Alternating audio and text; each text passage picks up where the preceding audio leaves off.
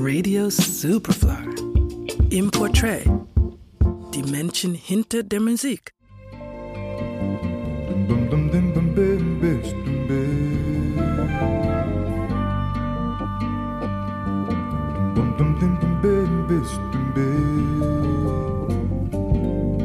Lady love, you're sitting there with eyes so deep with mystery and lips as red as wine.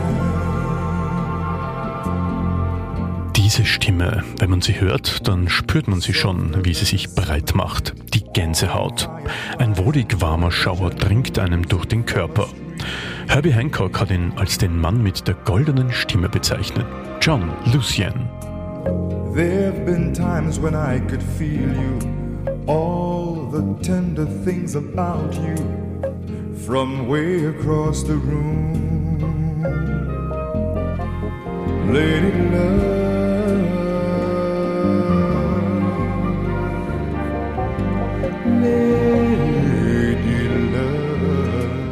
allem in der Smooth Jazz Szene ist John Lucien in den 90ern für viele ein Begriff.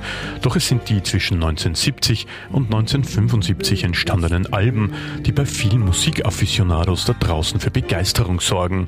Allen voran das 1973 veröffentlichte Rashida und das ein Jahr später veröffentlichte Mind's Eye. Beide erhalten einen Grammy. Auf den Werken wird die ganze Klasse des John Lucien hörbar.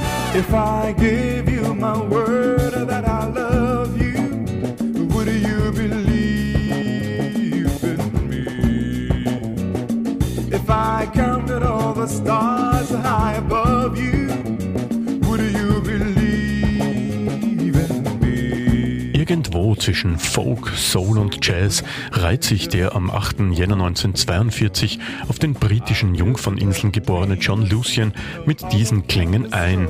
Auch der Sound seiner Wurzeln ist markant. Who will buy this wonderful morning? Such a sky you never did see.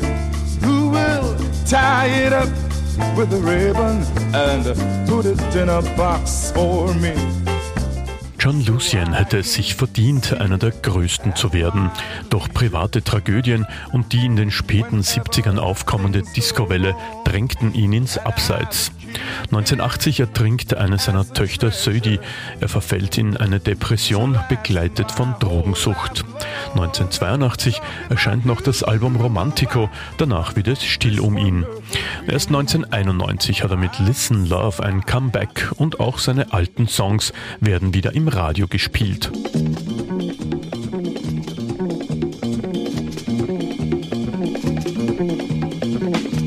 Listen, love, to the song I'm singing. Hopefully, you have heard my every word. 1996 dann der nächste Schock. Seine 17-jährige Tochter Delilah kommt beim Transworld Airlines Flug 800 auf dem Weg von New York nach Paris bei einem Flugzeugabsturz ums Leben. John Lucien widmet sein Album Endless is Love seiner Tochter und den übrigen Opfern. 2005 unterzieht sich John Lucien einer Nierentransplantation, an deren Folgen er schließlich stirbt. John Luciens Baritonstimme bleibt uns auf so eindringliche Art und Weise erhalten. Gerald Trafnicek für Radio Superfly.